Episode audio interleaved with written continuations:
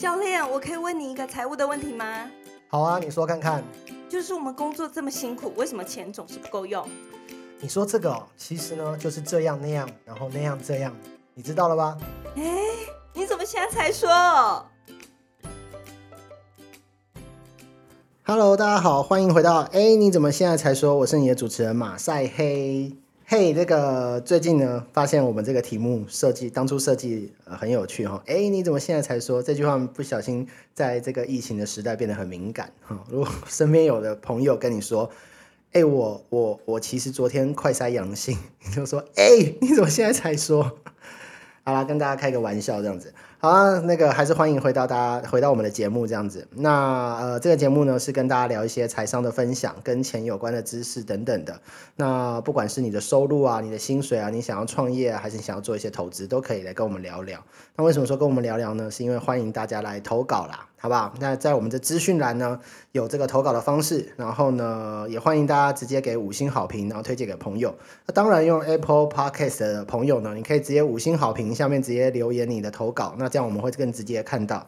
好了，那进入到今天的这个呃，马上呢，就是我们有要来回复一个呃高雄的 Tina，高雄的 Tina 有来投稿，那我们来看一下他这个投稿的内容。好，Tina 说：“诶，教练你好，我是 Tina，一直以来都很喜欢美甲，也有看影片跟参加一日进修班学做美甲，但碍于金钱跟职涯的问题，始终没有报名全科班。现在的工作呢是某品牌的柜姐，我知道柜姐不是一个可以做到老的职业，而且长时间的久站跟工时，经常让我体力不堪负荷。但其实美甲师长期低头，也会有颈椎跟眼睛容易累的问题。”柜姐虽然薪水还算稳定，但工作无聊，且没有太多能调薪的幅度。美甲师虽然工作很酷，但除非有稳定的客源，不然薪水相对来说更不稳定。我始终心里都想要开一间美甲店的梦想，但目前手头能活用的资金大概只有十五万。最近一直在打算该不该就嗯辞职贷款去开一间美甲店，从头做起。虽然能力不足，但我真的很喜欢美甲，也很愿意花时间去进修。我真的好犹豫，不知道该如何选择。教练，我该怎么办呢？好，那这个 Tina 呢？呃，首先感谢你的这个投稿啦，然后呢，你也很详细的跟我们交代了你目前的状况。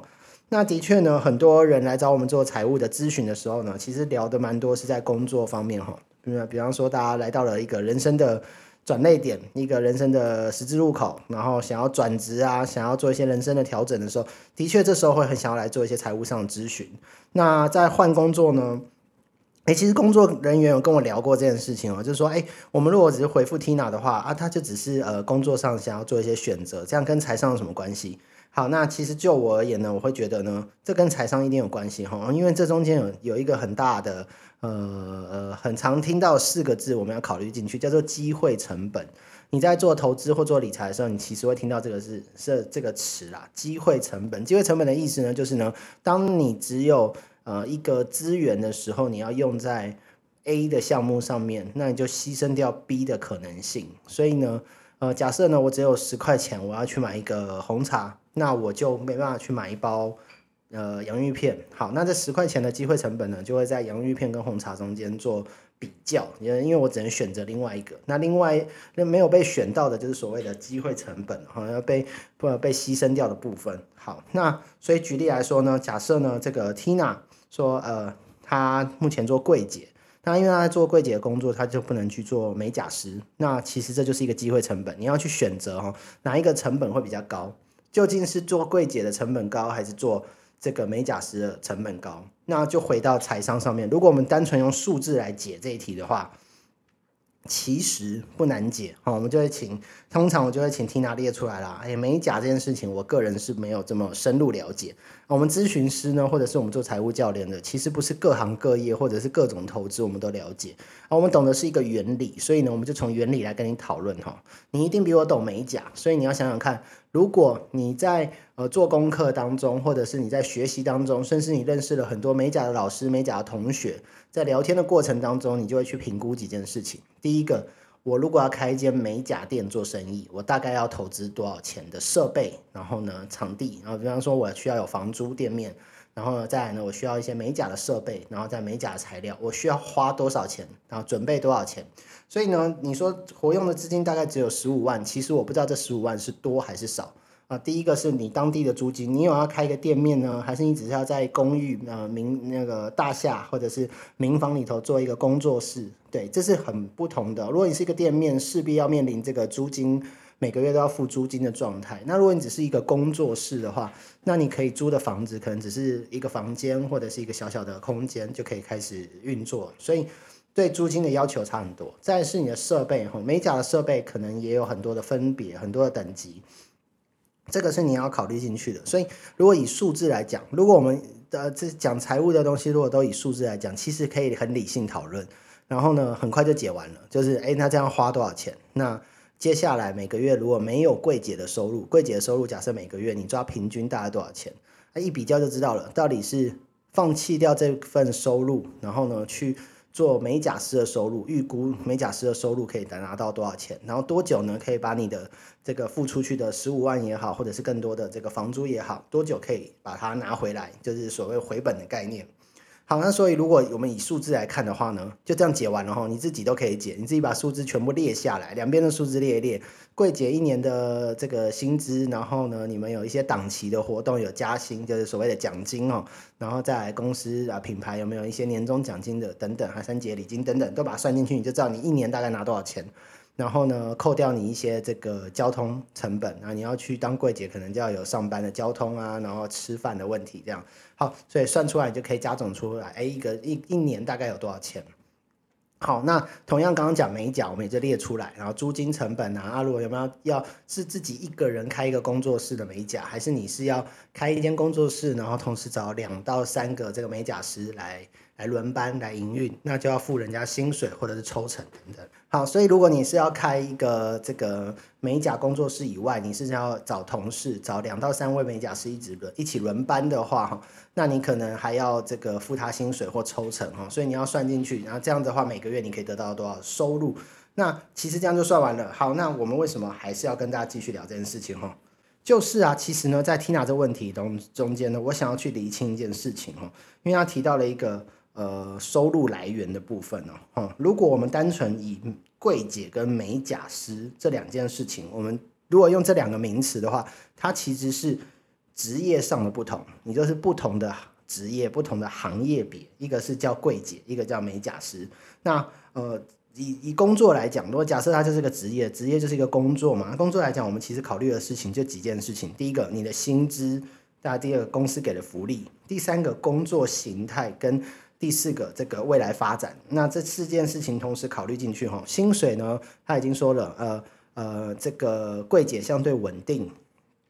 但是呢，这个工作形态，工作形态是这样，要长时间久站，对身体造成不好的负荷，他可能负担不了，而觉得自己没办法做到太老。好，那最后一个是未来发展，他觉得呢没有呃调薪的空间哈啊，所以说的很明白了。那我想百货公司的福利算。还可以啦，至少还是有公司的保障。好，那如果你去当一个美甲师的话，那薪水呢？呃，可能就是以接的案子啊，我不确定美甲师的行情哈，就是你的薪水行情。但是呢，可以可以知道呢，他刚刚也讲了哈，工作形态，工作形态就是你可能要低着头啊，用眼过度啊，啊，不是脖子会痛，眼睛会痛。好，这跟你这个柜姐脚痛是一样，你只要。要取决于你要哪一个职业伤害哈，讲白了是这样子。好，那再来呢是未来发展啊，所以未来发展呢，呃，他说柜姐没有这个调薪的空间，那美甲师有没有呢？我不知道。好，因为我们现在单纯以一个职业来看，好，那接下来来到另外一个层级，我就要跟大家分享为什么这件事情跟财商很有关系了哈。因为呢，其实呢，呃，刚刚在讲柜姐跟美甲师，他提到了美甲师是他要去开一间工作室。好，那这个在好几年前，这个《富爸爸穷爸爸》这本书里头呢，就跟大家有讨论过这件事情呢，就是简单的把一个呃，把我们社会上呢的的从事有收入的工作呢，区分为四种哈，四个象限。那其中一个呢，就是我们最常见的，就是员工的角色。员工角色就是呢，呃，有一间有一个老板开了一间公司，然后付你薪水来叫你做一份工作。讲白了，大家都知道，就是呢，这就是员工的角色哈。好，所以员工角色相对怎么样？稳定，因为老板就是花钱买你的时间来帮他处理掉事情哈。所以呢，员工相对呢不用有太多的烦恼，然后再来呢会往另外一个层面走，就是啊我那我自己当老板可以吗？我出来做创业，我自己当老板这件事情。好，那自己当老板呢，就是相对的啊，你的收入就不稳定，因为你不确定你创业啊，或者是你这个商业模式到底可不可以赚钱。好，那老板呢要顾虑的东西就非常多了，要同时控制啊，同时那个管管辖的范围这个比较大了。好，那所以呢，要要提这件事情是，他刚刚提美甲师这个工作室，自己要做一个美甲工作室这件事情呢，其实它介于。员工跟老板之间哦，很多人以为我出来创业，我就是当老板；出来创业，我就是一个这个老板级的人物。但其实不是。好，那要跟大家解释一下，那中间还有一个什么等级呢？中间有一个所谓的自雇者的角色。自雇者就是自己付钱给自己，自己付薪水请自己来工作。哦，很多人年轻人出来创业，说我要开一个咖啡厅，我要开一个餐厅，我要开一个民宿，或者是我好我要做一个美甲工作室。那很容易呢，就变成自雇者，也就是说，你要经营这个商业模式，你要赚这份钱，但是你自己要下场去，然后切记哦，自己下场去，你就只是一个自雇者，那还不能称之为老板。好，为什么？那怎么样叫做称之为老板呢？老板就是可以把一个系统架构完成，把一个商业模式组合而成，然后呢？他是可以抽身的，老板可以不做事哦，老板可以在旁边喝茶哦、聊天哦，老板可以上班时间出去钓鱼哦、出去这个泡温泉哦等等的，因为底下他已经有设定好的员工、设定好的 SOP、设定好要卖什么东西，他都做好之后呢，这套这个商业模式会自己在运作，所以老板可以不管，好，他可以把东西弄好之后他不管，但如果你是自雇者，自己出来创业，很容易落入一个没有你就不行。没有你这家店就开不了，没有你这家店就无法运行。好，很大的一个原因可能是因为我们一般自己在创业或做来开工作室呢，呃，规模不够大，所以规模不够大的话就无法去请另外一个员工啊，因为你你可能一间店或一个工作室了不起一个月就赚五到八万，五到十万啊，十万之间这样子，十万以以内的收入。那如果你要去请一个这个啊，扣掉房租等等，每个月可能赚个两三万。好，那你要去请一个员工的话，请另外一个美甲师，你也要付他三万块薪水，很容易就变成你就不赚不赔，你就要白忙一场。好，所以呢，为什么很多人出来创业或出来做这些工作啊，想要开工作室啊、开餐厅啊、开一个自己的事业呢，很容易变成自己无法抽身，然后呢，每天就是呃焦头烂额，甚至呢有我之前有个朋友自己开咖啡厅，那整整两年没有休假过。两年不敢放假哦，两年他就算员工去放假，他还是要顶下来去买食材啊、进货啊、整理啊、打扫啊，然后呢开店啊、服务客人等等的。好，所以这个是一个很大的这个这个要厘清的哦，就是呢，如果你是开一间工作室，那你已经来到了一个不管是自雇者或老板的角色，跟员工不一样，所以你不能把这些同等级的东西，呃，不同等级的东西拿来做比较。比方说，你说薪资的稳定度，哈，那这个是不同不同等级的。你当员工当然是可以稳定，因为跟老板是谈好契约嘛，他每个月该付你多少钱就是多少钱，这是有保障的。但你来到自雇者或者是老板的时候，的确就不会这么稳定了，你就要开始担心啊，每个月的收入能不能 cover 掉你的开销，你的这个租金成本啊，你的呃设备成本啊，采原物料等等的。好，所以呢。好，那也不是要打枪踢那啦，我还是很鼓励哈。说真的，我这边要讲一件事情哈，如果你有机会去做你有热情的事情，我们一定是绝对鼓励的。哈，热情一定是比较重要。你去我们的上上年代，上一个呃爷爷奶奶辈啊，到爸爸妈妈辈这两个辈分呢，他们长时间呢就是在呃做工作啊，可能未必是自己喜欢的，可能是爷爷奶奶那一代，可能就是这个家传事业啊，家里怎么做就怎么做。那到爸爸妈妈这个年代，就是呃社会上怎么做我们就怎么做，就去选一个社会上觉得还不错的工作啊，啊去考公务员啊，然后去大公司任职啊，然后呢还蛮稳定的工作，但未必是自己喜欢的，啊只是能够做而已。那来到这个年代呢，就是鼓励大家做自己有热情的事情，有热情的事情你才做得久，做得远，然后呢你才会想把它做得好。好，所以呢，如果有机会做你有热情的事，为什么说有机会？因为有些人还是有一些家庭经济的因素啦，有些人必须要负担家业，负担家里的经济，负担这个照顾爸爸妈妈、照顾小孩，所以呢，不一定每个人都可以选有热情的事。但所以一旦有机会你去做有热情的事情，我一定是鼓励的，好吧？我一定是鼓励你就去试啊，了不起就是再回来，对，了不起就是打掉重练，但是你不试过，你这辈子会不会后悔啊？就是你明明很喜欢这件事情，你不去试，就跟你谈恋爱一样，你明明看到一个很帅的啊，身材很好的，然后又幽默又风趣又照顾你的，你不去尝试跟他在一起看看嘛，不交往看看嘛，这不是很可惜吗？对不对？都遇到了，对不对？啊，很多人其实是来找我们是说，哎，我不喜欢现在的工作，我不喜欢现在的同事，不喜欢现在的老板，不喜欢现在工作形态，可是我不知道要做什么，所以。很多人其实是不知道自己要做什么。那像 Tina 这样很明确，就是哦，我热爱美甲，我愿意去花钱上课进修。那我梦想开一间店。如果有这么明确的事情，就去做吧，好不好？我就是非常非常鼓励啊，就去做看看。那只是呢，可以找很多的老师，找很多的同学，从同才来做讨论。然后当然收集更多的资源是对你比较好的。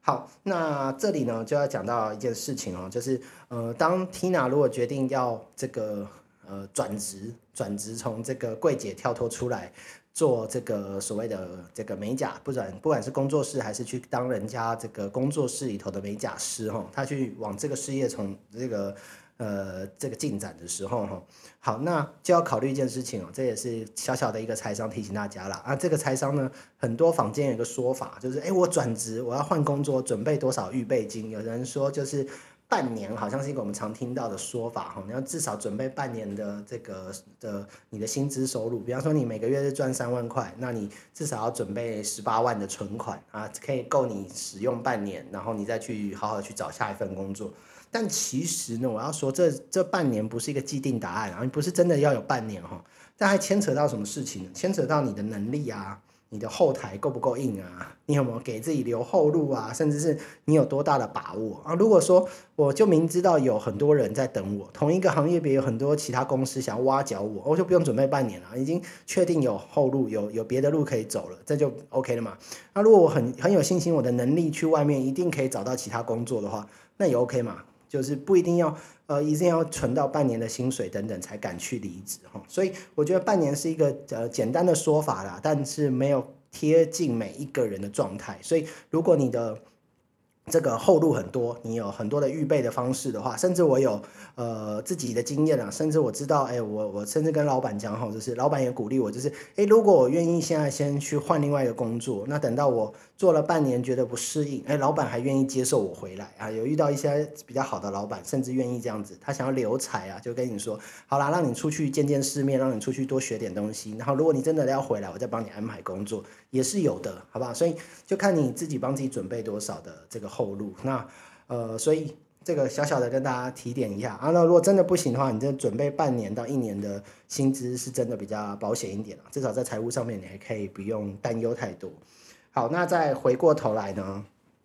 这个我想要最后呢跟 Tina 呢这个建议几个方式啊，就是在你这个呃从柜姐要不要到美甲师，那对美甲师有一些幻想，那可能还没有实际去做的。的同时呢，我们先提供你呃四个方法，我想要四个方法给你，你可以试看看哈。好，那这四个方法呢，呃，就是第一个呢，就是用交换的。什么叫做交换呢？就是呢，呃，我们不管在创业啊，或者在做一个商业模式的时候，其实我们会讲一个东西叫做最小可行模式。我们要先确定这件事情是可以赚得到钱，可以收得到钱。比方说，我发明那个东西，我觉得这东西很不错用，可是我根本就不知道它可不可以卖钱，有没有人要跟我买。所以最小的可行模式就是赶快丢到网络上，看有没有人要买，就这样做一个出来就好了。我只要想办法生一个样品出来，然后问有没有这东西有没有人愿意付费，就跟你卖咖啡一样，你就煮一杯咖啡出来，问一下亲友有没有人愿意花钱买这杯咖啡，喝了之后觉得哎这个我愿意花六十块买，你至少要有一个最小可行模式。好，那所以呢，就你的美甲的这个生意也好，或者你要开工作室也好。我第一个建议的就是广告交换，你就去来来直接在网络上或者是这个透过亲友来开放名额，就交换嘛，就是哎我我利用柜姐，呃柜姐可能休假是平日，然后我礼拜二休假，我礼拜二休假呢，我安排礼呃礼拜二下午呢有两个资格，我可以免费帮你们做美甲啊，未必是免费啦，可以谈，比方说呢你只要付材料费，你只要付我一些材料费，美甲材料我就帮你做美甲，这叫交换，交换什么呢？第一个。Tina，你可以吸取到经验哈，你可以多做几个人，因为这种艺术创作是用经验来累积，你多做几个熟能生巧，然后呢，第二个呢，你交换的是对方的一个这个所谓的客户评价哦，因为他做完之后，他要回馈给你，我觉得你这个已经可以出来开店了啊，你以后开店记得跟我说，我一定会一直回来找你做，我觉得你做的很不错。还是我觉得你还有什么地方需要调整，你还不会不是很会聊天，然后服务不是很周到，刚刚有点弄痛我的手等等的。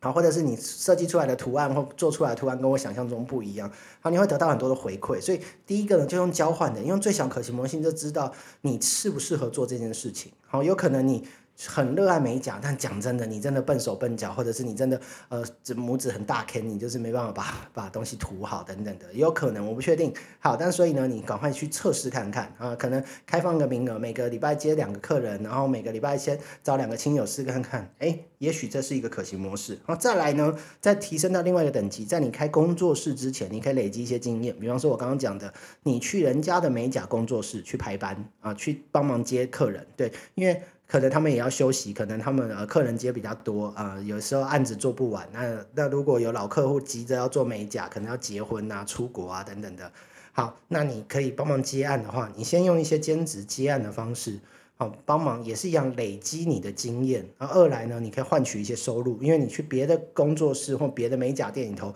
当员工，你会赚到一些薪水。啊，第三个呢，就是你真的要出来创业了，那就跟他拼啊！你这十五万砸下去，然后呢，啊，该该头洗下去就对了。就是真正创业就是这样，就跟你赌身家了，真的头洗下去不得不做了。就像我同朋友开咖啡厅，店都租了，器材都买了，你不能临时说好我不要开了，没办法，那约都签了，就是做下去。那不过呢，在这种压力很大的这个创业的行为哈，创业这种行为其实压力很大，对，然后不是所有人的心脏都可以负荷得起哦。我提供你们一个我曾经我们曾经辅导过的学员的使用的方式，那很特别啊，当然也是我们看国外的一个这个新闻，然后有这样的灵感，那这个提供给你们参考看看。那这个年代大家都知道这个募资网站。